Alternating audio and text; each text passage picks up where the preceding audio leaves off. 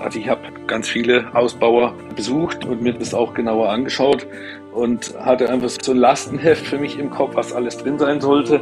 Und bei der Firma CS war das einfach rund für mich und die sind am besten auf meine Wünsche eingegangen, sodass ich jetzt wirklich ein Fahrzeug habe, ja, dann was vom Hersteller mit, mit allem ausgerüstet ist, was ich eigentlich so haben wollte.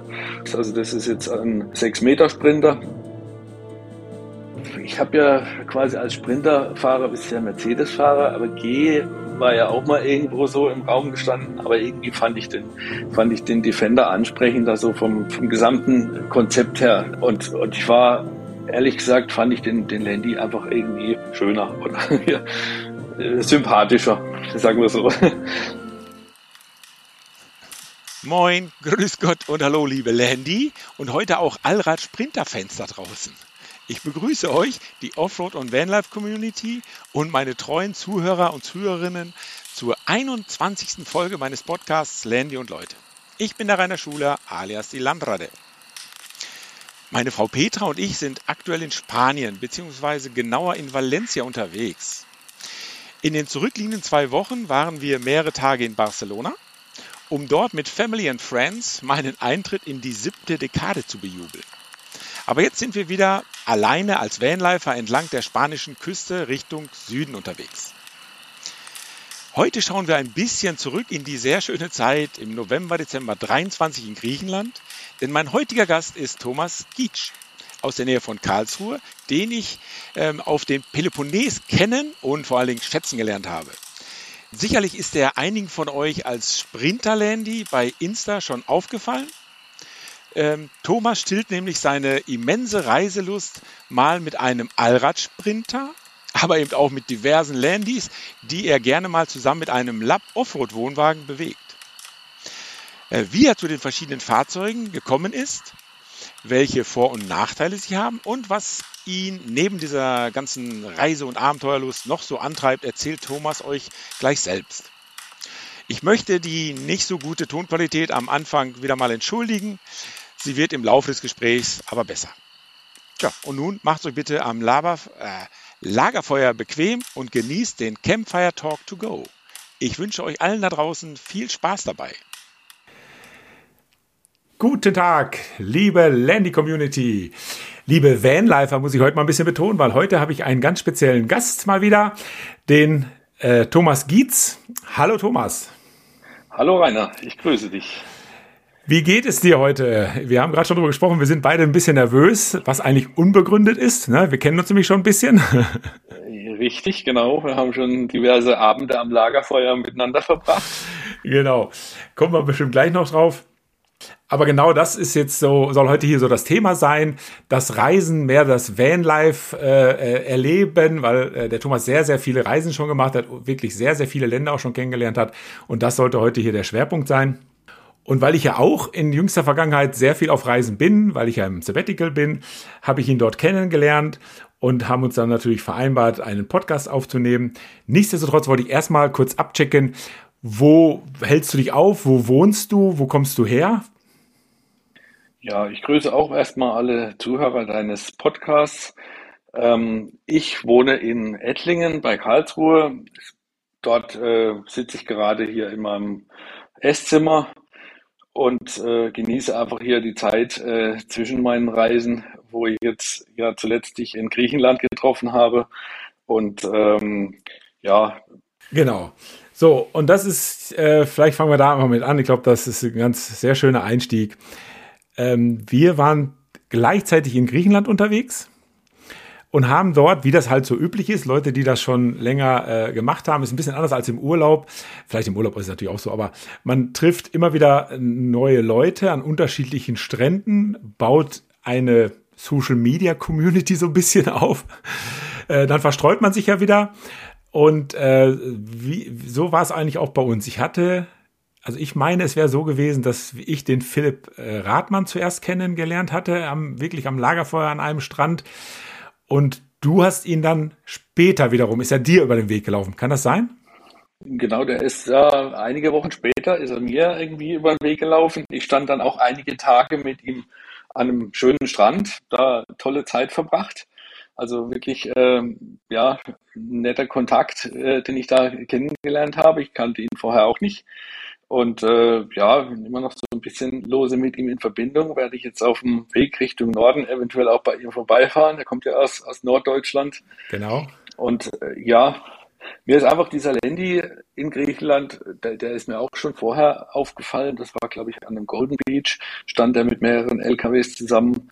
Und äh, ja, da war mir aber diese Gruppe irgendwie viel zu groß, bin ich dran vorbeigefahren und dann, äh, wie gesagt, hat, hat sich so ergeben, dass ich ihn irgendwo an einem, an einem kleinen einsamen Strand äh, hat er sich dazugesellt und äh, ja, war einfach eine tolle Zeit, die wir da verbracht haben. Genau. Und da habt ihr euer gleich äh, gemeinsames Interesse am Landy festgestellt, obwohl du ja als äh, Sprinter-Landy mit einem Sprinter unterwegs bist, ne? Oder warst? War ähm, derzeit jetzt überwiegend mit dem Sprinter unterwegs, weil es einfach ähm, für mich etwas praktischer war für diese Art des Reisens, wo ich da in Griechenland jetzt unterwegs war. Aber wir kamen relativ schnell eben auch auf die äh, auf den Landy und äh, ihm hat es äh, ja, ein paar Tage vorher waren die irgendwo auf dem Berg oben gestanden, hat sie in, in einem Sturm das, das halbe Dachzelt zerlegt. Und äh, so, so kam er dann einfach auf, auf das Dachzelt, weil ich ein sehr, sehr ähnliches Dachzelt habe, eigentlich das baugleiche Dachzelt. Und dann, dann war das Gespräch relativ schnell gefunden in Sachen Lendi, Dachzelt und so weiter. Und dann hast du mir eine Follower-Anfrage, glaube ich, gestellt. Ne, bei Insta? Genau, ja, bei Insta. Genau. Ne, also ich, ich mache das jetzt mal so ein bisschen kleinteilig, damit man das auch so miterlebt, äh, warum wir alle im, im, im, bei Instagram oder sonst wo unterwegs sind, wie sinnvoll das alles auch irgendwo ist und nicht nur Zeitvertreib. Ähm, und dann habe ich dir wiederum geschrieben, dass ich es interessant finde, dass du dich für Land Rover interessierst und wie ich ja auch, ich war damals ja auch mit dem mit meinem T4 unterwegs, mit meinem VW T4 California und das, das war dann so ein netter Aufhänger, dass ich, ich fand das toll, dass du da auch mit dem Sprinter unterwegs warst und habe dich dann da erstmal angeschrieben und mich bedankt, dass du mir folgst. Ja, genau. Und dann haben wir ja festgestellt, wir, wir sind uns in Griechenland ja schon mal über den Weg gefahren. Das war, glaube ich, in Olympia. Richtig. Da, da, stand, da standen wir irgendwie auf dem gleichen Parkplatz. Aber ähm, ja, ich habe ich hab mir da ein bisschen was angeschaut. Du warst, glaube ich, beschäftigt mit, mit Headset und so weiter. Und da hat sich das Gespräch auch irgendwie nicht ergeben. Und ich glaube, danach war es nochmal, hatten wir uns an dem Leuchtturm. Ja, also wir, in, in, Olympia war es so, meine Frau hat sich die Museen, Museen ange, äh, reingezogen. Olympia ist ja eine relativ große Ausgrabungsstätte, ist natürlich auch eine Stadt in Griechenland. Und äh, du standst dann plötzlich neben mir, ich habe dir zugewunken. Karlsruher Nummernschild ist mir natürlich aufgefallen als Kalver. Und dann, äh, genau, ich habe an meinem Podcast gearbeitet damals und deshalb gab es nicht äh, das Gespräch. Das Gespräch kam dann aber in gewisser Weise an diesem Lighthouse da. Äh, ja, irgend so ein Zipfel der Peloponnes, da ist halt so ein Lighthouse. Dort auf dem Wanderparkplatz haben wir uns dann wirklich gegenübergestanden, haben auch geredet. Ich habe das aber nicht äh, äh übereinander gelegt, dass du der gleiche bist. Ich, ich hatte gesehen, klar, Sprinter gibt's ja dann doch äh, nicht nur einen. Ähm, ich hatte dich ein bisschen anders in Erinnerung vom Aussehen her. Und deshalb, aber trotzdem haben wir uns ganz nett unterhalten, kurz ein paar Sachen ausgetauscht, alle anderen drumherum stehenden ja auch. Ne? Ja. Und dann, ähm, auch aufgrund der Instagram-Verbindung, haben wir dann angefangen zu telefonieren. Ne? Weil ich das dann auch interessant fand, dass du auch Defender hättest. Und ähm, habe ich auf deinem, auf deinem Profil gesehen, auf deinem Account. Und dann haben wir telefoniert. Ich weiß es noch ganz genau. Ich laufe durch den Orangenhain in Leonidi oder wie das da oben hieß. Und wir haben schön telefoniert. Du hast mir erzählt, dass du aus Karlsruhe kommst und so. Dann war das, da war mir schon klar, Astra, das ist ein äh, perfekter Kandidat für meinen Podcast. Und da haben wir uns auf jeden Fall vorgenommen, wenn wir dann irgendwann wieder in Deutschland sind, dass wir dann uns besuchen und äh, einen Podcast zusammen äh, aufnehmen wollen, was ja auch jetzt passiert ist. Aber es ist eigentlich ganz anders gekommen, ne? Genau. Es ist völlig anders gekommen. Ich bin äh, so eine kleine einsame Bergstraße an eine, an eine kleine Bucht runtergefahren und äh, ja, komme in dieser Bucht an, äh, wollte mir erstmal so ein bisschen einen Überblick verschaffen, wo ich denn da jetzt stehen kann. Also ich fand es, fand es sehr ansprechend und hier tolle, ja, tolle Gegend einfach und plötzlich ruft da einer, hm, Thomas. Ich war echt irritiert, ich wusste nicht wer und wo es herkommt Und ihr, ihr wart gerade am Baden. Genau. Ja. ja, also unsere typische äh, Nachmittagsbeschäftigung, Lagerfeuer anmachen, dann ins Wasser, was ja, es war noch okay, aber trotzdem ist es dann ja doch ein bisschen frischer. Äh, ist ja nun mal auch schon November gewesen. Und äh, dann haben wir äh, Lagerfeuer immer angemacht, sind dann baden gegangen und wollten uns danach dann am Lagerfeuer äh, aufwärmen, trocknen, wie auch immer. Und plötzlich steht da ein schwarzer äh, äh, Sprinter und jemand stieg aus, wo ich dachte, das kann doch der Thomas dann sein. und deshalb haben wir sofort gedacht, ruf's mal raus und boing, Volltreffer, ne? genau, ich konnte im ersten Moment gar nicht zuordnen, aber wir sind da ja ein paar Tage zusammengestanden, mehrere Abende auch am Lagerfeuer verbracht, war eine tolle Zeit. Ja, war ja. wirklich klasse, ne? Also äh, es sollte auch, äh, vielleicht ganz kurz erwähnt, weil das fand ich dann am Schluss auch interessant, äh, sollten dort auch Schildkröten geben, also Wasserschildkröten große, haben wir dann auch geglaubt, weil das Wasser war herrlich, die Bucht war herrlich, alles tippitoppi. Leider ist dann auch sogar mal wirklich eine, eine, eine Tote angeschwemmt worden, ich glaube sogar am letzten Tag, mein letzter Tag war das, haben wir das auch mal dann in Anführungsstrichen von nahen gesehen, so ein, so ein Tier, ne? war natürlich sehr, sehr traurig, dass sie nicht mehr lebte, aber es war wirklich ein toller Strand, ne? also wirklich mit so einer ganz kleinen, furzkleinen, äh, vielleicht 50 Quadratmeter großen Insel davor noch, ne? Die, das machte das wirklich auch nochmal ein bisschen interessanter. Drumherum kristallklares Wasser, also zum Stehen und äh, ja, für Lagerfeuerromantik ein perfekter Platz. Ja, genau. Und deshalb sind wir da auch alle so lange geblieben. Ne? Kamen noch andere Freunde dazu. Lagerfeuer wurden immer größer. und da genau. haben wir genau. uns wirklich, äh, Thomas muss wirklich sagen, so schön immer unterhalten. Äh, sowas nimmt man natürlich dann nicht auf. Da waren auch wirklich sehr viele persönliche Sachen dabei und so weiter. Äh, Wäre für, für den Podcast ein bisschen viel gewesen, aber trotzdem hat mir sehr, sehr viel Spaß gemacht, war sehr innig dann auch und äh, Deshalb freue ich mich umso mehr, dass es jetzt auch in dem offiziellen Podcast hier äh, funktioniert. Wir jetzt hier am Lagerfeuer nochmal zusammensitzen und unseren Hörern, meinen Hörern hier noch ein bisschen was davon abgeben können. Ne? Ja. Super. Also fangen wir doch einfach mal mit dem Sprinter an. Wie bist du zu dem gekommen? Das ist ja ein ganz besonderes, also wirklich, also ich habe gestaunt.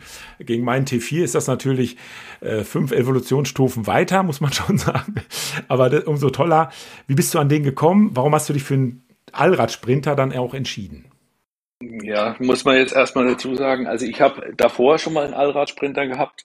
Den habe ich seit äh, ja circa ja ähm, 2000 oder etwas früher.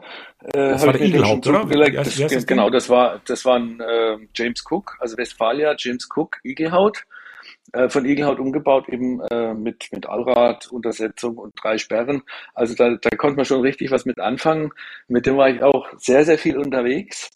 Ähm, nur hatte ich irgendwann, also also war ein ganz tolles Fahrzeug. Ich, ich war in dem heute eigentlich noch ein bisschen hinterher, aber es war halt irgendwann mal Zeit nach, äh, ja, halt zu 25 Jahren äh, dieses Fahrzeug ähm, für was Neues. Und dann habe ich mich einfach äh, ja lange Zeit umgeschaut mit entsprechender äh, Hintergrunderfahrung, weil ich ja schon etwas ja jahrelang mit so einem Allradsprinter unterwegs war, was es denn irgendwann mal für Nachfolger geben würde bei mir und dann kam ich eben zu der Firma CS Reisemobile. Also ich habe ganz viele Ausbauer äh, besucht und, und mir das auch genauer angeschaut und hatte einfach so ein, so, ein, so ein Lastenheft für mich im Kopf, was alles drin sein sollte. Und bei der Firma CS war das einfach, ja, das Ganze rund für mich und die sind am besten auf meine Wünsche eingegangen, so dass ich jetzt wirklich ein Fahrzeug habe, ja, dann was vom Hersteller mit, mit allem ausgerüstet ist, was ich eigentlich so haben wollte.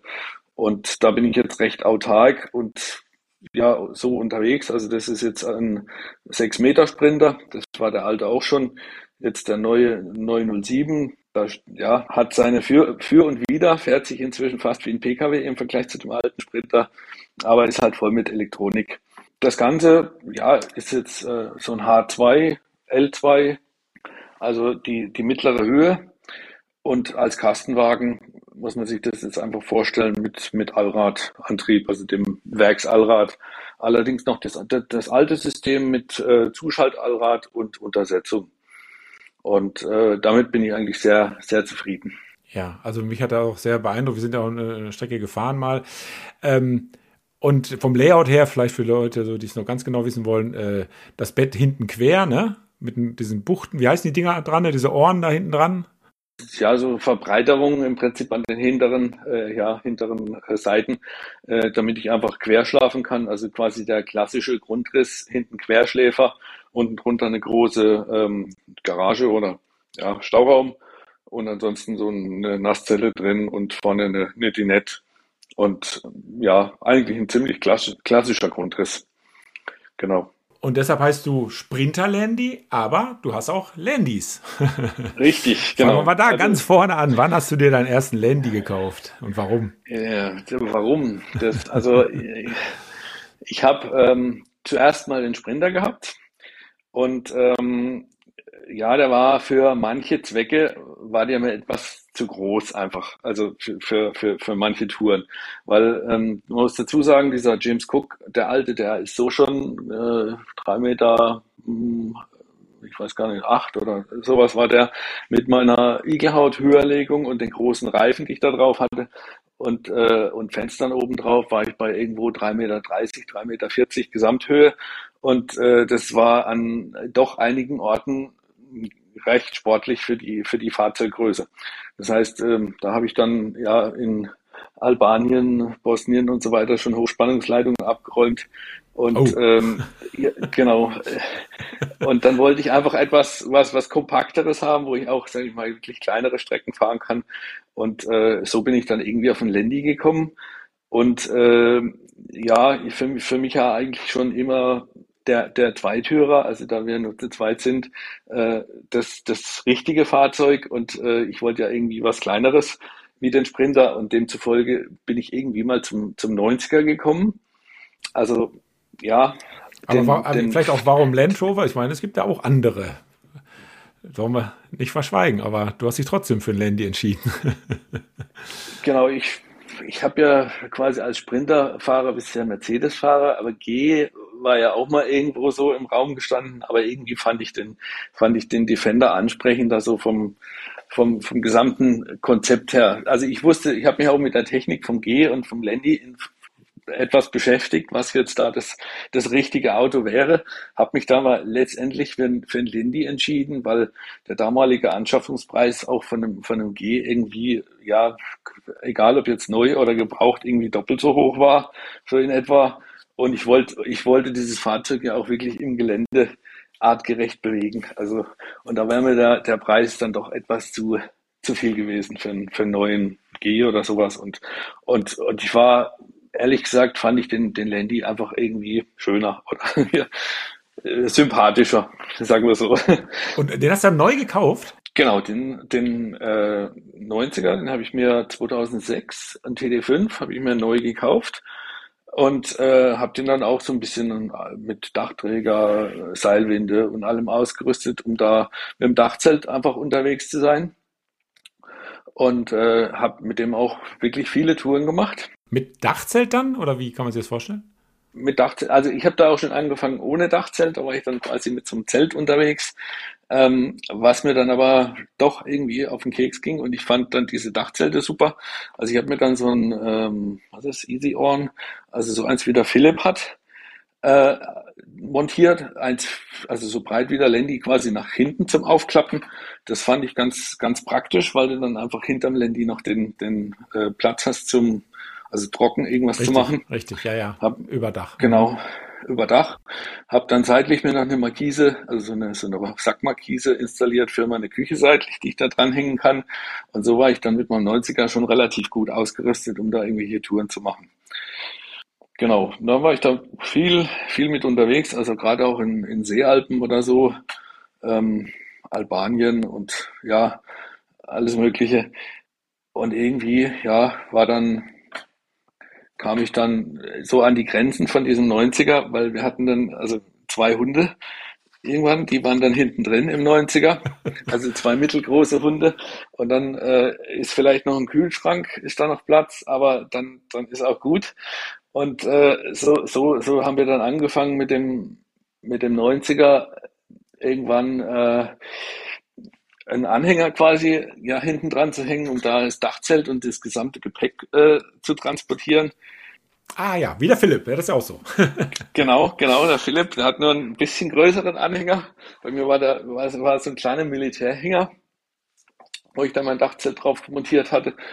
Und ähm, ja, es war halt, es war halt immer irgendwie so ein, so ein, so ein Tetris-Spielen quasi. Also man muss erstmal alle Kisten rausholen, wenn man jetzt einen Kaffee kochen wollte oder irgendwas.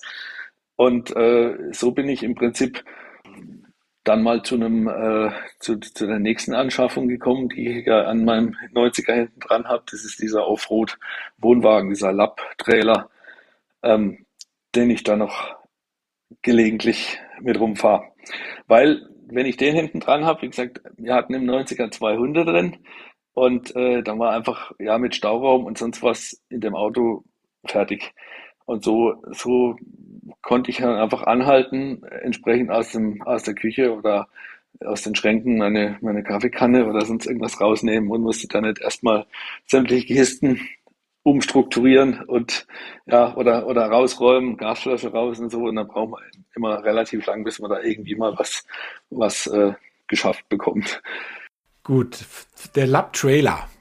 Viele wissen es vielleicht nicht, aber Volker Lapp ist eine echte Outdoor- und Offroad-Legende, war auch schon hier im Podcast zu Gast, hat in seiner, will ich sagen Jugend, aber vor allen Dingen vor vielen Jahren schon einen Anhänger, einen Offroad-tauglichen Anhänger entwickelt, ne? gebaut wieder, glaube ich, in Lizenz dann. Genau. Genau, extra für solche Sachen. Da kannst du vielleicht mal auch ein bisschen was zu erzählen. Wie sieht sowas aus? Immer, das ist ja kein ganz normaler Wohnwagen. Ne? So schöne weiße Ware ist das ja nun mal nicht.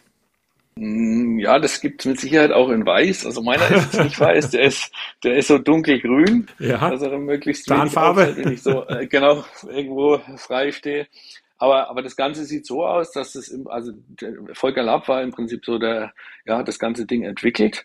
Ähm, einfach ein kleiner Raum, in dem man quasi äh, ne, ja alles, wo man sich mal zurückziehen kann, mal eine Heizung hat oder äh, ja auch auch Wasser oder also ich habe da drin im Prinzip jetzt inzwischen äh, ja alles was ich was ich zum Unterwegssein brauche. Also der hat eine, eine kleine Wasseranlage drin, ist strommäßig ist der autark, also der hat oben Solar drauf, hat eine eigene Batterie, ähm, hat auch einen Ladebooster quasi, was die Batterie lädt beim Fahren vom Zugfahrzeug über die Anhängersteckdose.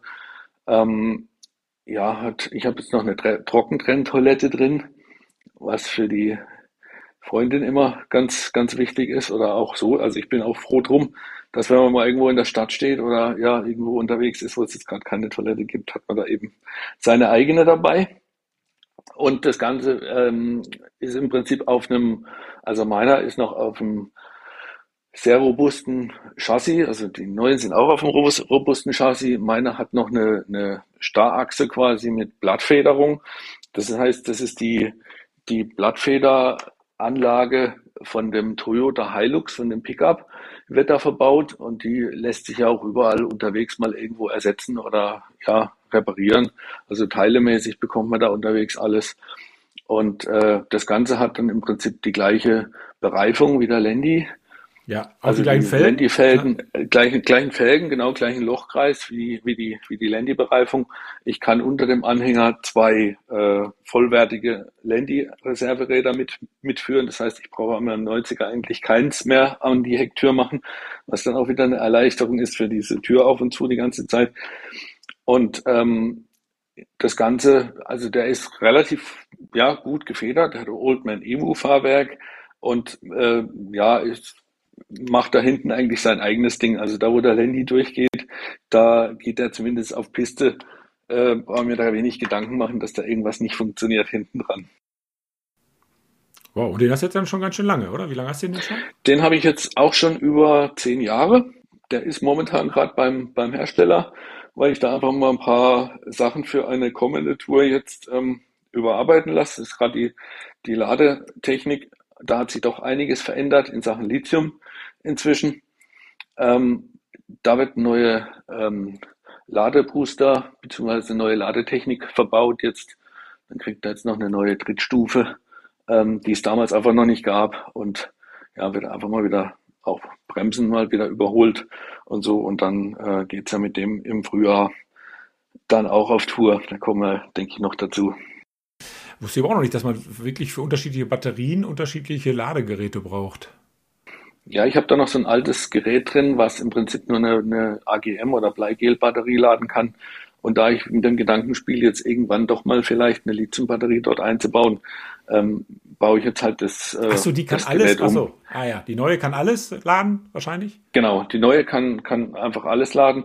Und äh, das das Problem war einfach, dass ähm, ein Teil dieses dieses Ladeboosters, der da drin war, der der hat irgendwie äh, sein, sein Dienst eingestellt, also in, in, in Sachen äh, Laden über den Anhänger Steckdose. Das hat nicht mehr funktioniert. Und bevor ich jetzt das gleiche, in Anführungsstrichen, alte Gerät wieder einbaue, wollte ich da einfach ja auf die neue Technik umstellen. Da muss man doch aber einiges jetzt verkabelungstechnisch anders legen, weil der, weil der einfach ein bisschen andere Anschlüsse hat und so weiter. Und deshalb lasse ich die das jetzt machen. Klasse, ja, 1250. Und weil du den schon jetzt zehn Jahre hast, da hast du bestimmt auch schon den einen oder anderen kennengelernt. Äh, wie, heute sagt man ja Community, ne? Gibt es da eine Community? Genau, da haben wir inzwischen auch eine Community in Sachen Offroad-Wohnwagen. Also wir haben da inzwischen so eine ja, WhatsApp-Gruppe haben wir da gegründet. Ähm, und da sind über, hm, was wir, die, also etwas über 20 äh, Fahrer von solchen Gespannen drin. Und äh, wir, wir treffen uns da gelegentlich, also tauschen uns über diese Gruppe auch aus, äh, treffen uns gelegentlich für irgendwelche ähm, ja, Wochenenden oder verlängerte Wochenenden. Dann hat man äh, jetzt letzten Winter haben wir, haben wir eine Wintertour gemacht, also richtig im ähm, Dauerfrost auf der Schwäbischen Alb mit fünf oder sechs solchen Gespannen. Das war recht, recht witzig, ja. ja cool. Hatten, hatten davor auch schon mal einen Tag so ein ähm, Sicherheitstrainingsgelände vom ADAC angemietet, um einfach mal zu sehen, wie, wie so ein Gespann auf so einer Gleitfläche, also auf Schneefahrbahn, was ja vergleichbar ist, äh, reagiert, was auch wirklich sehr, sehr interessant war. Also war auch für mich mal absolut Neuland und, und interessant, das Ganze mal zu sehen. Wie, wie reagiert so ein Gespann bei Bremsen, Ausweichen und sowas auf einer Gleitfläche? Also kann ich nur jedem empfehlen, sowas mal zu machen, wenn er so ein, so ein Gespann fährt. Ja, und, und jetzt haben wir jedes Jahr so ein, zwei Events, sage ich mal, wo wir uns irgendwo treffen, Wochenende oder ja, und uns einfach austauschen können. Das ist einfach sehr, sehr gut, weil das doch eine relativ kleine Sparte ist in dieser Reisegeschichte mit solchen Offroad-Wohnwagen unterwegs zu sein. Viele davon haben einen Lab-Trailer, wir haben aber auch selbstgebaute Anhänger dabei, ähm, so, also ja, wir sind da, wir sind da offen. Es, es muss kein Lab-Trailer sein oder irgendwelche Crawler oder äh, also dann gibt es ja verschiedenste Modelle und Zugfahrzeuge ist ja auch wirklich alles offen.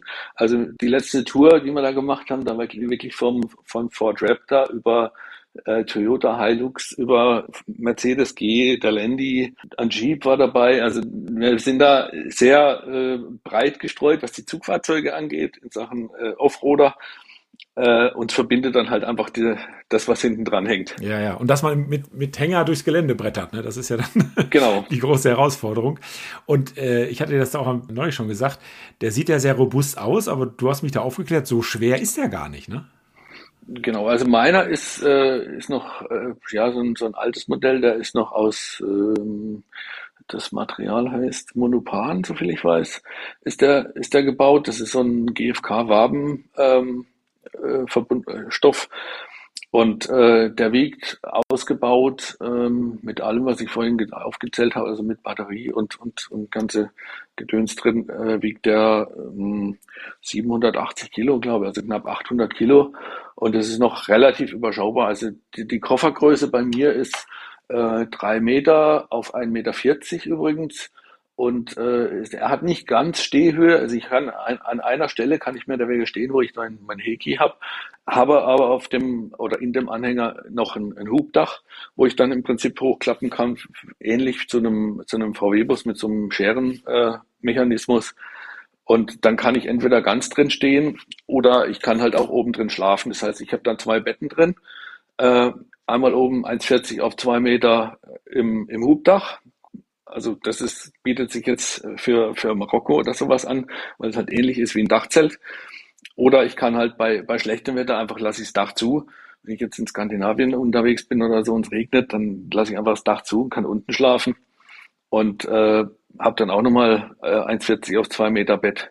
Also da ist richtig viel Platz drin. Also auf diesen drei Meter. Von außen sieht es immer sehr klein aus. Da denken viele, oh, da kann man ja gar nichts drin machen, aber es ist sehr gemütlich da drin, muss man schon sagen.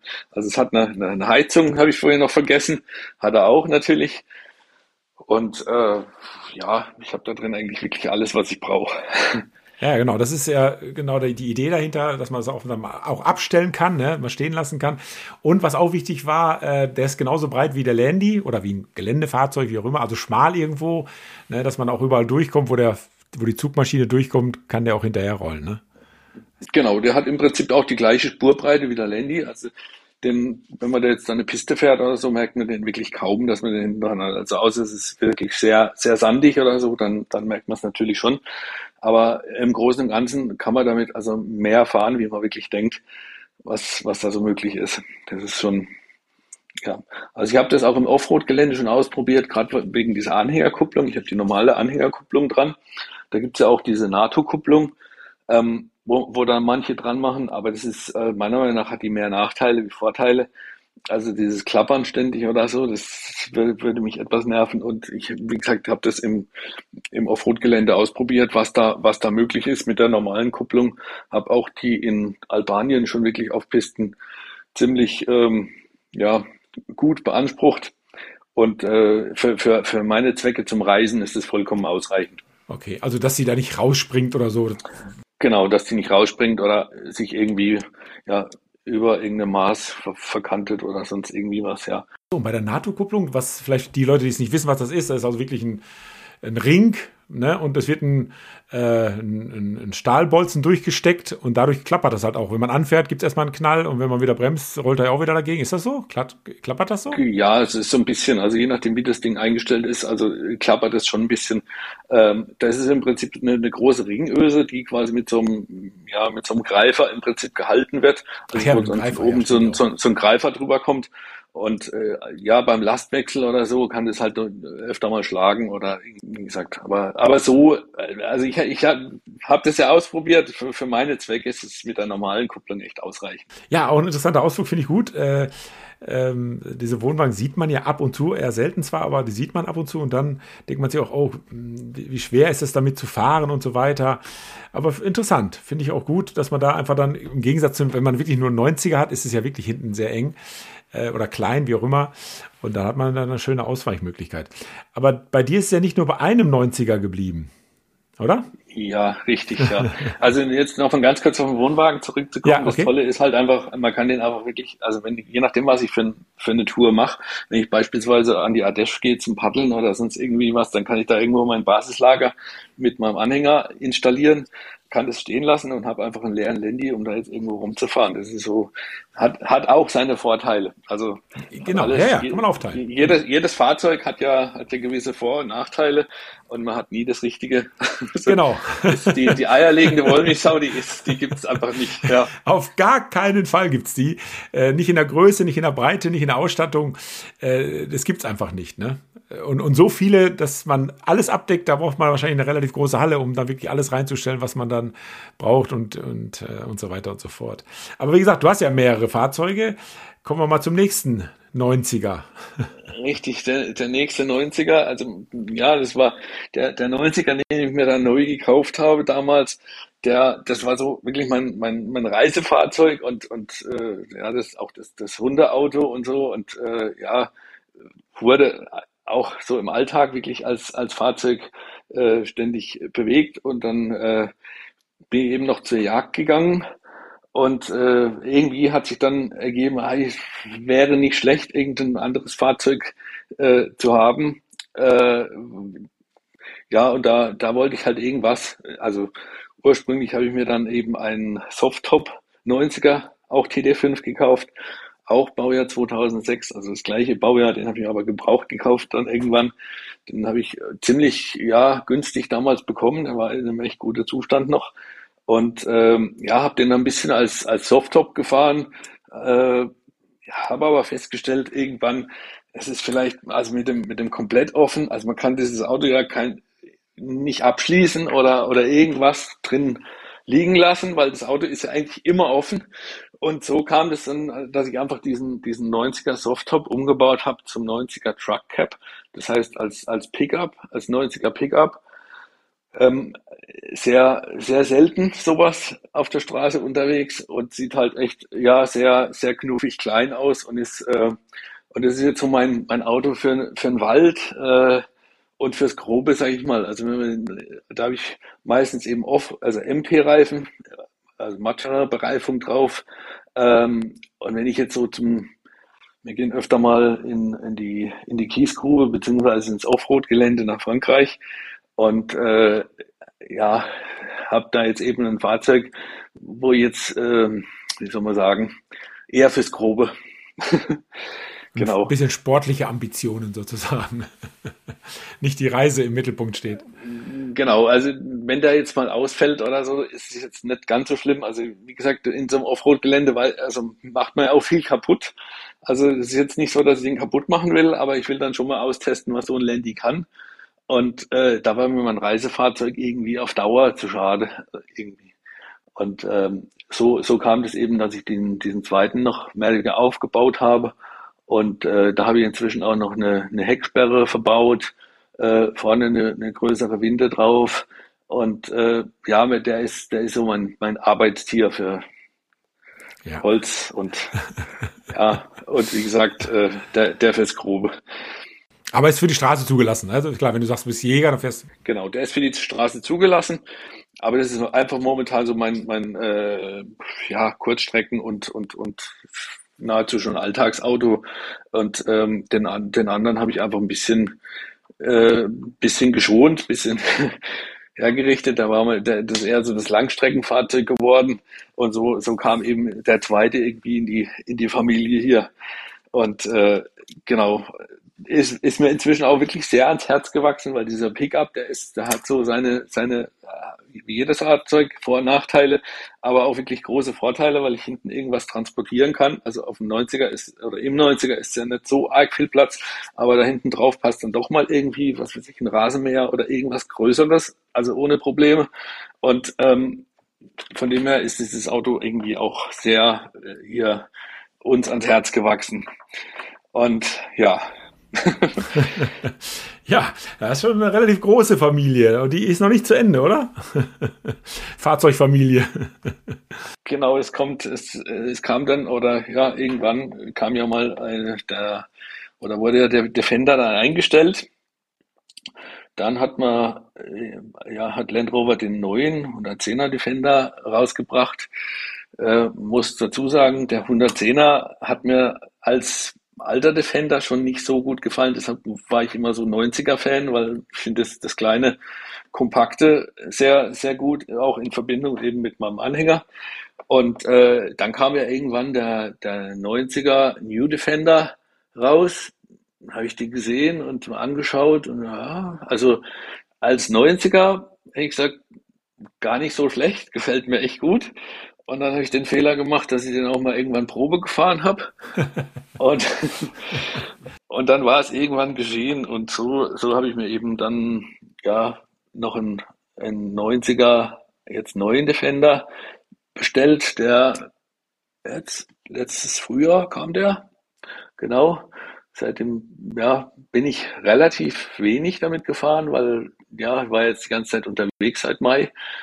Aber also ich hatte noch doch schon ja, ausgiebig Zeit, den auf der Straße zu testen. Äh, das ist jetzt ein ähm, ja, neuer Defender 90er, also die Landy-Gemeinschaft ist ja sehr gespalten über diesen neuen Defender, ob der noch überhaupt Defender heißen darf. Ich bin da auch hin und her gerissen. Also ich meine, es ist, es ist ein Land Rover, äh, er heißt Defender, er hat so ein paar optische also in, in weitester Hinsicht optische Anlehnungspunkte an den alten, wo sie sich so ein bisschen, ja, gemacht haben mit diesem Dachfenster oben drin und, und dieser breiten Schulter und so weiter. Aber es ist ja, es ist ja kein, kein Defender mehr wie der, wie, wie der alte. Also er heißt Defender, hat aber also rein technisch mit dem, mit dem alten Fahrzeug eigentlich überhaupt nichts, nichts mehr zu tun. Das Schöne, was mir eben gefallen hat, es gibt den weiterhin als 90er, das heißt als Zweitürer.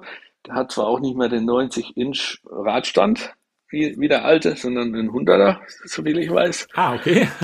also fährt sich, fährt sich von dem her auch schon etwas besser. Ja. Heißt halt nur noch 90er, weil der, der, der alte 90er, wie soll man sagen, durch diesen kurzen Radstand ist der ja schon, also wie sage ich immer, hat einen, einen kreativen Auslauf. Ja. Also Und, und das Fahren von dem, von dem neuen Defender ist, sind halt jetzt echt Welten zum, zum alten. Also nicht, dass ich den alten nicht mehr mag, aber es ist einfach ein völlig anderes Auto, ja, klar. muss man dazu sagen. Ja, und da muss man auch sehen, ich meine, die Zeit geht weiter. Ich meine, wir können jetzt nicht von einer Unternehmung verlangen, die, dass die da irgendwo stehen bleiben. Die müssen sich weiterentwickeln. Die haben dieses Auto weiterentwickelt. Es wird mit Sicherheit sicherer sein. Es wird Abgas und sonst welche Vorschriften besser erfüllen und so weiter. Ähm, Fußgängerschutz und so, das ist ja alles, haben wir auch hier im Podcast schon mehrfach drüber diskutiert ähm, oder angesprochen, wie auch immer. Ne? Ähm, und, und dementsprechend ist es jetzt halt ein neues Modell. Alte laufen aus. Gibt es bei vielen anderen Fahrzeugmarken genauso. Deshalb wären sie dann ja auch immer interessanter. Ne? Ist ja auch schön, ne? wenn sie immer wieder nachgebaut werden würden, sie, würden sie ja nicht mehr so selten sein und solche Dinge alle. Muss man ja alles positiv auch irgendwo sehen. Ich finde den auch nicht schlecht, muss ich ganz ehrlich sagen. Ähm, und vielleicht noch mal eine ganze, so eine Anekdote nebenher, die bald gesagt.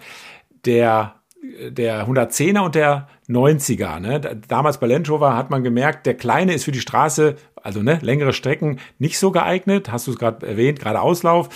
Äh, dafür aber im Gelände super. Und der 110er genau umgekehrt. Im Gelände natürlich legt er mal gerne auf, ähm, aber dafür natürlich im, im gerade Auslauf besser. Und deshalb gibt's den Disco. Man hat den Disco gebaut, ne, die, die, äh, die, die Serie auf den Markt gebracht damals, äh, Discovery, um äh, mit 100, auch mit einem 100er Fahrwerk, also 100 äh, Inch Zoll äh, Fahrwerk und dementsprechend, um beides irgendwie zu einem Kompromiss zu führen. Und in der Hoffnung, dass der dann auch irgendwann beide ablöst, hat sich ja nicht eingestellt. Da hat man die, die Kundschaft ein bisschen unterschätzt, ja. Und jetzt gibt es den halt. Was mir aber aufgefallen ist, ich bei der Abenteuer Allrad stand ein 100, äh, Quatsch, ein 90er, ne? In irgendeinem so ganz speziellen Grün, in einer ganz speziellen Ausstattung. Also bei Land Rover auf dem Stand natürlich. Äh, das war aber unverschämt teuer, das Auto. Kennst du das Modell? Das ist so ein super Sondermodell als, 100, äh, als 90er dann. Weiß ich jetzt gar nicht. Nee, also da, Sondermodell gedacht, sagt, wer, bezahlt, ich weiß nicht, 130.000 oder was der gekostet hat. Also wahnsinnig viel Geld. Aber super schick. Also diese Farbe war dann so, ein, so eine Art Distelgrün Metallic, so helles Grün, hell mittleres Grün ist das gewesen mit einem noch helleren Dach, glaube ich, ne? Die gab es damals ja früher so, mit dem unten dunkel, oben hell. Darauf hat, darauf hat er abge mehr auf diese Serienfahrzeuge von damals, ne? Von ganz früher. Ja. Schönes Auto. Und jetzt fährst du damit längere Strecken, oder? Jetzt, wo geht's damit als nächstes hin? genau, also den, den habe ich mir jetzt einfach zugelegt, weil, äh, ich sage mal, als komfortableres Zugfahrzeug also nicht, dass der jetzt komplett die, die alten Defender irgendwie ersetzen soll oder so, sondern wirklich äh, ja als komfortables Zugfahrzeug auch mal für meinen Offroad-Wohnwagen. Und äh, geplant ist jetzt eben die nächste Tour, äh, will ich damit fahren, äh, um einfach auch mal auszutesten, was der so im Gelände kann, geht's nach Marokko. Und zwar im Frühjahr, irgendwann im März, äh, werde ich da losfahren für circa ja, zwei, zweieinhalb Monate in Richtung Marokko mit dem Gespann dann. Und da werde ich dann einfach auch mal schauen, was, was, was kann der, also auf der Straße. Ich meine, da bin ich schon, schon sehr begeistert, muss ich sagen. Ähm, so schon, wenn die, die ersten Fahrten, die ich so mit meinem Anhänger da also getätigt habe, man merkt den Anhänger mehr oder weniger gar nicht hinten dran. Der hat so viel, so viel Leistung und, und Drehmoment. Das ist, das ist schon irre. Wie besser der, der neue Defender? Ähm, der hat jetzt 250 PS. Boah. Eine 3, 3, 3 Liter Sechszylinder Diesel. Also der macht echt Spaß. Also ja, da merkst du das, das Wohnanhägele dann schon gar nicht mehr, oder? nee, den, den also merkt man fast wirklich nicht hinten dran. Also man muss da ja auf der Autobahn schon schon aufpassen. Dass man nicht 130 fährt oder 140, oder? Das, ja, es ist, das ist mir schon kurz, kurzfristig passiert. Und der dann hinterher hüpft wie ein Verrückter. Ja, das ist natürlich gefährlich auch, ne? Letztendlich. Schön, Marokko. Ja, vielleicht auch da für unsere Zuhörer, äh, die sich da wundern, dass der äh, Thomas so viel unterwegs sein kann.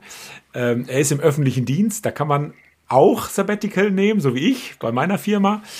Und du hast mir damals ja gesteckt, dass du auch äh, sehr, sehr viele Überstunden machen musst und die einfach immer gerne abfeierst, also in Urlaub umwandelst.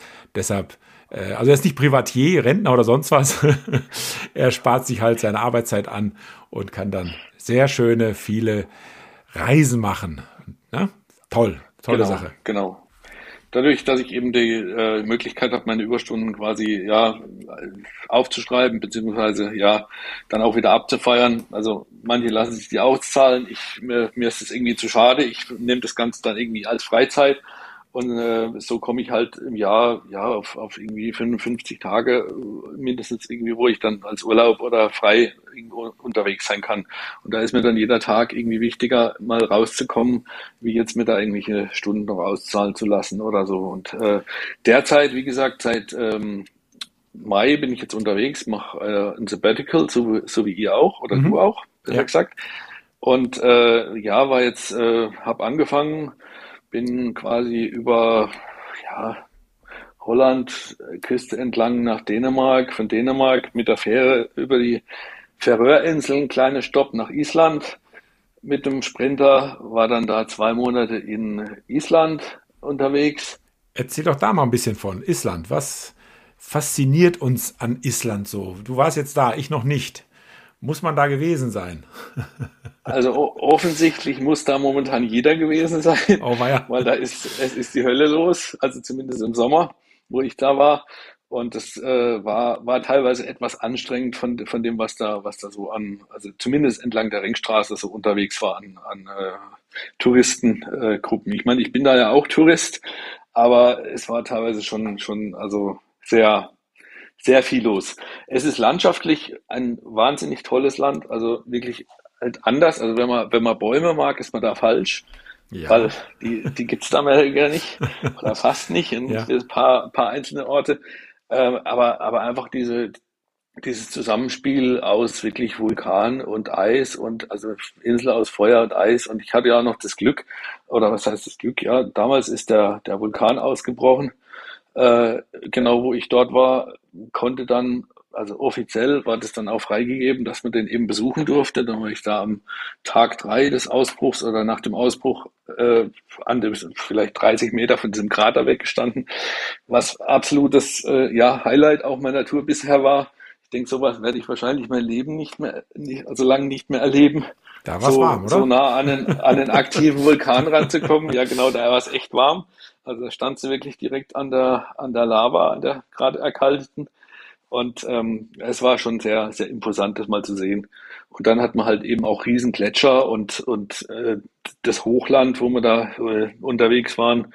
Ähm, da habe ich auch noch Bekannte getroffen, mit denen ich dann einfach äh, ja, durchs Hochland gefahren bin, die, die Flüsse durchquert und also ganz tolle Landschaft. Es ist sehr karg, teilweise auch, aber, aber es hat seinen, seinen eigenen Reiz. Also muss man schon definitiv sagen. Island ist schon sehenswert. momentan wollen das sehr viele sehen, deshalb ist es, ist es gerade etwas, etwas anstrengend in den Bereichen, wo man nur mit dem normalen Pkw hinkommt, weil ähm, ja, die hatten ähm, oder Island hat um die 300.000 Einwohner, hatten aber jetzt über über dreieinhalb Millionen Touris innerhalb eines Jahres. Also das, das, das Ganze ballt sich da überwiegend auf drei Monate Hauptsaison und dann wird's halt an manchen ähm, Spots einfach ziemlich voll so Wasserfälle oder so irgendwie was. Aber Nebensaison ist dann auch gleich äh, eher, eher, unangenehm kalt oder wie kann man sich das vorstellen? Also jetzt natürlich nicht im Winter, weiß ich selber, das ist aber, wenn man da im Oktober hinkommt, ist das dann schon nicht mehr so schön? Also es ist schon nicht mehr so schön, insbesondere das Hochland ist halt, ist halt nur wen, also das wurde erst, äh, die, ich bin Juni hingekommen, das wurde erst Mitte, Mitte, Ende Juni, hat teilweise das Hochland erst, also war, war dann alle Strecken auch wirklich offen. Und das geht dann im äh, September, Oktober, je nach Wetter, wie, es kommt, wird es dann auch relativ schnell wieder geschlossen, ähm, sobald halt der erste Schnee fällt. Und äh, demzufolge ist dann halt die Nebensaison äh, begrenzt sich dann halt wirklich eigentlich äh, auf die Ringstraße und ein paar, paar andere Dinge, die man einfach äh, wetterbedingt noch erkunden kann. Aber so richtig das ganze Land ist eigentlich nur wirklich in diesen Sommermonaten äh, zu bereisen. Ja, also der, auch der, der Zusammenspiel dann auch mit diesem sehr raffen Meer, ne? Also da ist ja diese Fjorde und so, ich habe da neulich mal was irgendwo gesehen. Also ist ja schon gigantisch, ne? Also was da an, an Wellen an die Felsen peitscht. Ja, also ist schon wirklich sehr, sehr imposant. Also auch, auch auf den Färöerinseln sehr, sehr schroff und sehr, äh, ähm, ja, einzigartig einfach von, von, von der, von der Vegeta also von der Natur her. Ja. Wie, wie ist denn da die, Überfahrt? Also du sagst, Dänemark fährt man los. Wie lange fährt man bis zu Färöer? Von Hirtshals geht's los mit der Fähre. Die äh, fährt zu den Färöerinseln circa anderthalb Tage. Ähm, und dann nochmal ungefähr einen Tag weiter nach, äh, nach Island, so, so circa. Also ich würde die, die einzelnen Stunden nicht ganz im Kopf, aber, aber so knapp zweieinhalb Tage geht die gesamte Überfahrt von Island äh, nach Dänemark wieder zurück, also auch wieder mit Stopp. Äh, also eine Woche allein schon für An- und Abreise, mindestens. Genau, genau, Tag. mindestens. Ja. Und du bist ja noch ein paar Tage auf Färöer geblieben, Färöerinseln? Genau, ich bin drei Tage auf die Färöerinseln geblieben bei der Hinfahrt, habe mir die Färöerinseln mal angeschaut. Die haben mir auch wirklich sehr beeindruckt, muss ich sagen. Da werde ich auf jeden Fall auch nochmal hinfahren. Das habe ich mit dem Landy nochmal vor. Ja, das ist aber grün, ne? Die sind grün, oder? Das ist, das ist richtig grün, ja. Sehr, sehr schroff, also sehr steile ähm, Berge, die aus, einfach aus dem Meer kommen. Ähm, und aber überwiegend sehr, auch sehr grün. Eine, eine, eine tolle, tolle Landschaft auch. Aber, aber auch fast keine Bäume, oder? Achso, doch, Bäume nicht so. Also, also diese kleineren Gewächse, aber äh, okay, verstehe. Eher wirklich nur, nur, nur grün, ja. und, und, und schroffe und schroffe Berge. Was, was ganz interessant ist, da gibt es zum Beispiel äh, zwischen diesen einzelnen Inseln haben die, haben die Färöer Einwohner im Prinzip Tunnels gebaut. Da kann man wirklich von der einen Insel über, über Tunnel auf die andere fahren. Und teilweise gibt es eben sogar noch einen Kreisverkehr unter Meer, wo man dann abbiegen kann auf die eine oder andere Insel. Also das ist schon Nein, echt? Wirklich, wirklich abgefahren, ja. das habe ich ja noch nie gehört. Das ist ja interessant. ah, das ist ja interessant. Kannst, würdest du sagen, man kann auch dahin fahren und nur dort mal Urlaub verbringen und wieder zurück? Oder wenn man schon da ist, muss man dann unbedingt auch Island mitnehmen? Sagen wir so, Färöer hat auch was. Also ich meine, Island ist, ist einfach nochmal ist noch ganz anders. Aber Färöer würde ich jetzt für eine, für eine, für eine Zwei-Wochen-Tour beispielsweise äh, doch mal machen, weil, weil auf manche Inseln, also auf die großen Inseln, die sind über, über Tunnels miteinander verbunden, aber manche andere kleine Inseln, die sind wirklich nur mit so einer, mit so einer kleinen Fähre erreichbar und da brauchen wir dann doch mal irgendwie einen Tag oder ja, zwei, drei, um, um sich über die Inselchen zu schlängeln. Und es sind wirklich nur so kleine Fähren, wo so irgendwie nur teilweise sechs Autos draufpassen auf eine Fähre. Und äh, da es ist nicht wirklich groß, die Färöerinseln insgesamt, aber, aber es ist schon, also man kann dort einiges auch wandern und anschauen. Also so zwei Wochen werde ich jetzt mal anpeilen als eine, als eine Tour mal irgendwann. Und dann ja, mal schauen, wie, wie die restlichen Inseln sich noch anlassen. Aber es ist auf jeden Fall lohnender Stopp auf dem Weg nach Island, würde ich sagen. Ja, klar, das würde ich auch. Hm. Hm. Ein paar Tage da bleiben, ne? Ja. Und deshalb heißt Island, heißt dann also unter vier, sechs Wochen brauchst du auch gar nicht dahin fahren, ne? Also wenn An- und Abreise mit der Unterbrechung und allem dazu. Ja, also vier Wochen würde ich sagen, sollte man oh. schon, schon haben. Ja oder drei Wochen zumindest auf Island. Also wie gesagt, dann ist man ja bei vier Wochen eigentlich. Also drunter wird's wird hektisch. Also ich war jetzt zwei Monate auf Island und konnte da jetzt echt in aller Ruhe ja die die Insel umrunden oder mehr, mehrfach teilweise umrunden, war auch in den Westfjorden noch, was auch wirklich sehr, sehr sehenswert ist. Da, das, das lassen eben viele aus, die nicht so viel haben, weil man braucht einfach nochmal ja, ein, zwei Tage raus bis auf die Westfjorde. Und es ist halt, äh, da ist viel wirklich noch Gravel Road, also so, Schotter, äh, wo dann einfach die Teerstraße aufhört, in den nächsten 50 Kilometern nur mal wieder Schotter und äh, dann kommt wieder durch den Ort Asphalt und so. Also ist aber absolut lohnend, auch mal die Westpfade noch, noch anzuschauen. Wie gesagt, wenn man die Zeit hat, dann auch Nordis Nordisland war, war, war, fand ich echt toll. Also der Süden ist ja sehr, sehr touristisch geprägt. Ähm, aber der Norden, da gab es auch noch wirklich einsame, einsame Ecken oder einsame Landzipfel, wo wir da unterwegs waren und teilweise den ganzen Tag keinen anderen getroffen haben. Und, und freistehen ist auch kein Problem, oder? Nee, freistehen ist ganz Island verboten. Ja, das haben sie alles verboten leider wobei ich es verstehen kann inzwischen bei diesem Massentourismus, der da mehr oder weniger stattfindet. Und man muss auch dazu sagen, 90 Prozent der Fahrzeuge, die da unterwegs sind, sind Mietcamper. Die meisten haben eben auch keine Toilette oder sowas an Bord. Und äh, ja, dann kann man sich vorstellen, wie es da teilweise ausgesehen hat, wo das noch erlaubt war. Von dem her kann ich die Isländer verstehen. Aber auf den Campingplätzen geht's halt zumindest in den, in den touristischen Regionen geht's halt ziemlich drunter und drüber teilweise. Also das ist äh, teilweise kein Spaß. Also sollte man vorher wissen, auf was man sich da einlässt.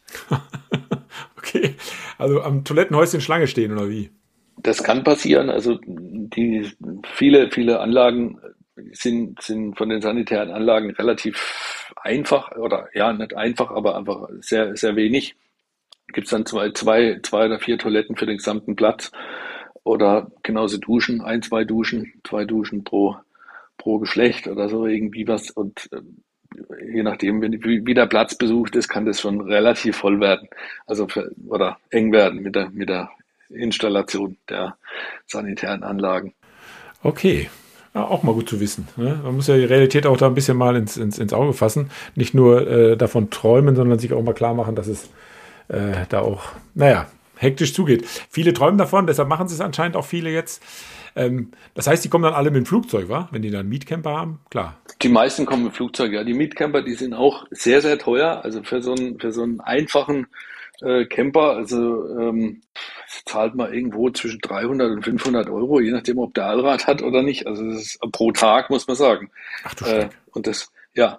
Und äh, die, die, die wissen einfach, die, die Leute oder viele haben einfach keine Zeit, die, die, die mieten sich das Teil und, und die Preise sind auch, also selbst für PKWs oder so, sind das immense äh, Mietpreise. Und beim Pkw, wie gesagt, kommt ja noch dazu, dass man sich, dass man dann teilweise eben auf die Hotels noch angewiesen ist. Das ist auch nicht ganz günstig. Und deshalb mieten sich halt viele irgendwie so ein Dacia Duster mit Dachzelt oder sowas. Aber die Preise, also das ist schon, schon echt irre abgefahren. Was die da Trotzdem noch so voll. Naja gut, dann wären sie verrückt, wenn sie weniger nehmen würden. Ne? Muss man auch ganz klar sagen. Genau, ja. okay. Ähm, du hast ja, äh, klar, bei unseren nächtlichen Gesprächen da auch äh, kurz mal erwähnt, du hast wirklich schon äh, über 40 Länder bereist. Ich glaube, Schwerpunkt ist aber Europa, oder? Genau, ich sage mal, so Europa plus, also da, wo ich halt so mit dem Auto oder mit dem Camper irgendwie was ich erreichen kann. Das heißt so Schwerpunkt Europa mit bisschen drumherum, also Marokko, Tunesien, Türkei, ähm, ja, was, was so in erreichbarer Nähe lag. Das okay. dann einfach, ja. Gibt es eine, also, eine Lieblingsregion? Kann man sowas schon irgendwann mal feststellen oder sagt man sich, nee, muss immer wieder weiter, immer wieder nochmal, lieber nochmal hinfahren und, und da nochmal hinfahren und so? Also Lieblingsregionen habe ich viele, aber das ist einfach schon bei mir die Frage immer. Also ich, ich liebe den Norden, genauso wie ich den Süden eigentlich liebe und es ist äh, einfach die Abwechslung macht's und die, die Mischung auf, auf das, was ich dann einfach Lust habe. Wenn ich, äh, ja, also ich brauche es nicht allzu heiß, deshalb habe ich das auch jetzt in diesem Sabbatjahr so äh, für mich ja, geplant, dass ich jetzt erst nach Island gehe über den Sommer. Äh, von Island bin ich ja dann direkt ins Baltikum, also über Skandinavien ins Baltikum weitergefahren und äh, war dann im Oktober mal wieder daheim, mhm. um dann nach Griechenland weiterzufahren, um im Prinzip die, der Wärme wieder hinterherzufahren und so versuche ich einfach so ein bisschen äh, normalerweise azyklisch, also ich muss nicht im Sommer irgendwo dahin, wo alle hinfahren, sondern ich fahre dann eher mal, was weiß ich, im an Weihnachten oder so nach Sizilien oder ja und, und so. Also je nach je nach Lust und Laune, nach was es uns gerade was es gerade steht, äh, sind wir da. Wir, wir haben einige Regionen, also Italien bin ich immer wieder ganz gern, Frankreich liebe ich genauso. Ich meine, Frankreich hat auch sehr viel zu bieten von Atlantik über Mittelmeer über ja, auch im Land, also Ardèche oder so, schön. wenn man zum mhm. Paddeln geht und ja, gibt ganz viel Ligurien in Italien unten. Also da ist man ja relativ schnell von, von hier aus Süddeutschland. Und ähm, ja, es ist immer je nach Lust und Laune. Also ich finde es einfach eine Bereicherung, alle, alles offen stehen zu haben und, und möglichst mal Norden, mal Süden, abwechselnd nach was uns ja. gerade mhm. ja, beliebt genau. zu bereisen. Ich denke auch, das macht es dann letztendlich aus. Ne? Und wenn man dann sich noch gar so ein bisschen aussuchen kann, in welcher Jahreszeit man wohin fährt, ist natürlich dann wirklich fantastisch. Ne? Genau, so, deshalb auch in meinem, in meinem Sabbatical jetzt. Äh, viele, viele fahren ja ein Jahr irgendwie nur in eine Region oder sonst irgendwas. Ich wollte halt einfach so ein paar verschiedene Sachen irgendwie für mich mal ja durchleben, mehr oder weniger am Stück. Also so, so kam jetzt eben Island, von Island über Baltikum nach Griechenland. Jetzt von, von Griechenland bin ich jetzt wieder kurz mal hier zu Hause und es geht weiter nach Skandinavien im Winter, wo ich auch schon lange mal hin will. Also wie gesagt, im Sommer war ich da sehr, sehr, sehr häufig schon unterwegs, auch Nordkap und, und diese ganzen Regionen, aber eben noch nie im Winter. Und da habe ich mir jetzt einfach auch mal so circa zwei Monate Zeit genommen, wo ich jetzt äh, in Kürze dann losfahren werde. Ähm, da geht's dann erstmal so Richtung also Schweden äh, Richtung Norden, weil man einfach etwas besser vorwärts kommt, äh, um Richtung Lofoten hochzukommen, wenn dann von den Lofoten irgendwie Richtung Nordkap und dann vom Nordkap wieder runter Richtung ähm, Lappland, ja, und uns einfach ein bisschen treiben lassen dort im Winter, um dann wieder nach Norwegen rüber zu kreuzen. Das machen wir aber mehr oder weniger alles so ein bisschen spontan. Hast du jetzt schon ausgelost, mit welchem Fahrzeug? Ja, ja, das habe ich ausgelost, weil das Fahrzeug wird derzeit schon eben äh, etwas noch modifiziert, weil es ist jetzt doch ein Unterschied, ob ich nach Griechenland fahre oder im Winter eben nach Norwegen oder Finnland. Und äh, demzufolge äh, wird es jetzt der Sprinter. Ich habe für den Sprinter eben, also selbst bei der beim, ja, bei der Bestellung schon eben auf äh, Wintertauglichkeit mehr oder weniger auch etwas geachtet und habe äh, eine zweite Standheizung verbaut und ja, wie gesagt, die, die Spikes-Reifen für den Sprinter besorgt und äh, so, so mache ich den momentan einfach gerade ein bisschen winterfit um, äh, für, für diese Tour da oben. Und äh, mit dem Landy wäre das jetzt, äh, also zumindest im alten TD5 schwierig, glaube ich. Müsste man irgendwie innen Eis kratzen. Ja, klar. So, weil die Heizung das nicht ganz so hinkriegt. ähm, ja, mit neue und das Anhängerkonzept ist jetzt für mich auch nicht unbedingt das Stimmige, weil äh, so habe ich jetzt halt ein, ein Fahrzeug, also was während das Fahrzeug wird während der Fahrt schon durch die Motorwärme äh, geheizt und, und es ist warm und ich habe halt einen Raum anstatt zwei Räume mit dem, mit dem Wohnwagen, ist es jetzt nicht unbedingt das richtige oder für mich das richtige Konzept. Deshalb wird jetzt der Sprinter. Genau. Und wenn ich von dieser Tour zurückkomme, dann gibt es eben einen Fahrzeugwechsel auf den Landy, um dann eben weiter nach Marokko zu fahren. Und so ist auch wieder Norden, Süden, also hat alles was. Kommen wir nochmal zurück in die Heimatregion sozusagen. Da hast du ja, äh, wenn man so viele Autos hat, braucht man ja eine Halle. Richtig, ja. Und ja, da mal ein bisschen was zu. Und es gibt auch einen Stammtisch sogar. Genau, also die, die, zu der Halle erstmal, da habe ich das Glück gehabt, jetzt äh, vor ja, zwei Jahren circa eine, eine Halle zu bekommen. Gerade, also nicht, nicht mal so weit von meinem Wohnort weg, weil bis vorher war, war das alles etwas verteilt. Also habe ich meinen mein Sprinter irgendwo unterstehen gehabt, dass der trocken steht, jahrelang. Das war aber immer recht weit weg. Und so habe ich hier in, in der unmittelbaren Umgebung von meinem Wohnort jetzt eine Halle äh, bekommen können, die auch wirklich, also frostsicher ist und so weiter. Also ich bin da echt froh drum. Äh, die habe ich mit einem mit einem Bekannten zusammen. Der hat auch eine, also das ist schon ja etwas kurios. Der hat auch einen Allradsprinter, hat auch so einen Lab-Trailer. Okay. Also das heißt, da, da stehen zwei Allradsprinter, zwei Lab-Trailer und so ein paar andere Raritäten drin. Und ähm, ja, von dem her sind wir da sehr froh drum und äh, das Ganze ist im, im Industriegebiet, also da, da, da können wir auch mal ein bisschen was, was machen, also ein bisschen Lärm machen oder sonst irgendwie was, mal, mal schrauben oder auch mal äh, Freunde treffen, die da vorbeikommen oder so, abends grillen. Und das ist, das ist echt viel wert, so eine, so eine Halle zu haben. Einfach. Ja. Und äh, Stammtisch, genau, das war auch noch so ein Punkt. Äh, wir haben seit oh je, vielen Jahren ähm, so ein, so ein Black Landy Stammtisch, also das Landy Stammtisch quasi in Karlsruhe. Und äh, das ist auch immer, also treffen wir uns einmal im Monat, zumindest zum Stammtisch. Und äh, dieser Stammtisch, äh, muss man sagen, die, wir, wir kennen uns inzwischen auch sehr viele, viele Jahre, die meisten von dem Stammtisch. Da kommen auch immer, immer wieder neue dazu. Also wenn da jemand dazukommen will, als neuer Gast sind die gerne gesehen immer. Ja. Habt ihr eine Homepage oder sowas? Oder kann man sich da, kann man euch verlinken? Ja, das, das Ganze ist auf dem Black Landy Stammtisch, wird immer im Prinzip monatsweise der Stammtisch gepostet und wann der, also wo der stattfindet, ist meistens der gleiche Ort. Ab und zu mal, mal auch woanders, aber also da kann man, also kann man zumindest reinschreiben und kann sagen, ja, wir kommen oder wollen mal kommen oder so. Oder also das ist diese Plattform Black Landy. Die Plattform, genau, Black Landy unter, unter Stammtische, da gibt es den Stammtisch Karlsruhe und da ähm, haben wir, ja, so sind wir irgendwie vernetzt ja, da machen wir auch immer wieder Ausfahrten gemeinsam. Also die, die, so, so man, also diverse Teilnehmer dieses Stammtischs ähm, machen dann irgendwie eine Tour. Also wir waren schon Albanien, Tunesien, äh, Seealpentour habe ich mal irgendwann vor, wie, wann war das, 2010 oder so, habe ich das mal ins Leben gerufen, so eine Seealpentour zu machen. Da waren wir jahrelang, also seit, ich glaube ja, seit 2010 oder 11 sind wir da, sind wir da jedes Jahr on Tour, also eine Woche und äh, waren jahrelang in den Seealpen unterwegs mit, mit zwischen drei und fünf, sieben Blendy, sowas irgendwie. Und äh, diese, diese Woche, die, die ist ja seitdem hat die eigentlich Bestand, ähm, wird heute noch durchgeführt. Da bin ich meistens nicht mehr dabei, weil ich in der Woche meistens selber irgendwo anders noch anderweitig im Urlaub unterwegs bin.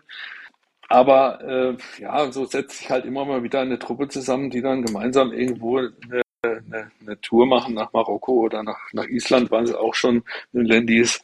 Und äh, ist halt eine, eine ziemlich reiseaffine äh, Truppe, die sich da immer trifft. Sagen wir so. Und genau, und wir, wir machen auch ein bis zweimal im Jahr irgendwie äh, ein kleines Treffen in einem französischen Offroad-Gelände wo wir dann uns, äh, wo einfach das, das Gelände mieten für uns und äh, dann einfach ja ein bisschen Offroad fahren und ein schönes Wochenende draus machen. Lagerfeuer grillen. Lagerfeuer grillen. Also wir machen das auch meistens im Winter mal, gehen danach irgendwo in Frankreich noch einen Flammkuchen essen oder irgend sowas. Also immer eine runde Sache, muss man sagen. Ja. Ja, also da werde ich dann auch mal zustoßen müssen, muss ich ja jetzt schon bald sagen. Ich muss dich ja unbedingt besuchen, ist ja ganz klar, bist ja hier wirklich ums Eck. Werden wir im Frühjahr mal versuchen hinzukriegen. Ne? Jetzt ist ja schon bald Frühjahr. Das kriegen wir dann bestimmt mal hin. Und dann äh, nehme ich ein, ein Backen meiner Flyer mit für diesen Podcast. Und dann kann ich da bestimmt auch noch den einen oder anderen Gast aufstöbern. ja. Ja, toll, Thomas. Also wirklich klasse. Ich habe es am Anfang gesagt, ich sage es nochmal, es hat mir heute sehr viel Spaß gemacht, aber eben auch vor allen Dingen an unseren Lagerfeuerabenden in Griechenland. Bin ich total happy, dich auch kennengelernt zu haben, dass es jetzt geklappt hat, dass du bei mir zu Gast warst. Ähm, die Einblicke in dein Offroad-Landy-Sprinterleben äh, mitzuerleben, nochmal äh, auf meine Zuschauer hautnah aus, aus, äh, aus deinem Munde, das alles zu hören, ist toll. Äh, Sprinterland, die findet ihr bei Instagram. Ich werde aber auch alles, was ich irgendwo verlinken kann, ähm, bei den Shownotes verlinken, damit man da nochmal nachgucken kann und, und man nicht mitschreiben muss. Ich bedanke mich bei dir für das tolle Gespräch, wünsche dir äh, noch eine schöne Zeit erstmal, wünsche dir eine gute Tour dann nach in den Schnee hinein und ich hoffe, dass wir uns in ganz naher Zukunft wirklich persönlich nochmal wieder treffen. Ne? Mach es gut. Ja, ich bedanke mich auch. Hat mir auch viel Spaß gemacht. Also auch heute, wie, wie auch am Lagerfeuer in Griechenland. Und wir sehen uns bestimmt unterwegs mal. Oder wie gesagt, du kommst mal hier vorbei. Wir treffen uns hier mal. Wir sind ja nicht aus dem Weg, also aus der Welt, mehr oder weniger. Also außer, außer momentan sind wir ja beide im Sabbatical unterwegs. Vielleicht fahren wir uns ja nochmal irgendwo über den Weg oder. Genau. Ansonsten, es gibt auch eine Zeit danach. Also wie gesagt, das kann höchstens 80 Kilometer von hier sein. Oder lass es 100 sein, wo du wohnst und dann komme ich da mal vorbei. Ne? In diesem Sinne. Ja, auch euch noch ein schönes Sabbatical. Dass alles heil bleibt und du immer eine Handbreit Luft unterm Differential hast. Ne? Ja. Ciao, ciao. Danke. Tschüss. So, liebe Leute, das war's mal wieder für heute. Ich hoffe, der Einblick ins Sprinterlendi-Leben vom Thomas hat euch Zuhörern und Zuhörerinnen an den Endgeräten gefallen. Ich finde es klasse, wenn es immer mehr dazu kommt, dass ich Leute wie Thomas im echten Leben treffe und wir anschließend dann im World Wide Web weitermachen. Die Links zur, äh, zu Firmen und Communities, die ich mit Thomas heute besprochen habe und auch weitere Infos findet ihr in den Show Notes. Mich bzw. diesen Podcast findet ihr bei Insta und bei Facebook. Einfach unter Landy und Leute. Dort könnt ihr mir gerne auch eure Nachrichten, Kommentare und gerne auch Kritiken zuschicken. Ich würde mich sehr freuen, wenn ihr meinen Podcast auch mit Sternen beglückt. Ja, das wäre wirklich klasse. Aber eben auch, äh, was toll wäre, wenn ihr auf eurem Podcast-Streaming-Dienst diesen Podcast abonniert. Ich möchte euch zudem bitten, schaut gerne mal auf meiner Homepage vorbei, www.landyundleute.com, denn dort findet ihr dann meine E-Mail-Adresse hallo at landyundleute.com. Da könnt ihr euch melden, wenn auch ihr mich unterwegs in echt mal treffen oder bei mir im Podcast zu Gast sein wollt, um aus eurem Leben äh, zu erzählen. Tja, und jetzt bleibt mir nur noch eins. Ich wünsche euch allzeit gute Fahrt, On-Road, aber erst recht Offroad. Immer eine Handbreit Luft unterm Differential und die Gewissheit, dass es hinterm Horizont immer weitergeht. Vielen Dank fürs Zuhören. Es würde mich sehr freuen, wenn ihr auch beim nächsten Mal wieder mit dabei seid. Bis dahin, eure Landrade.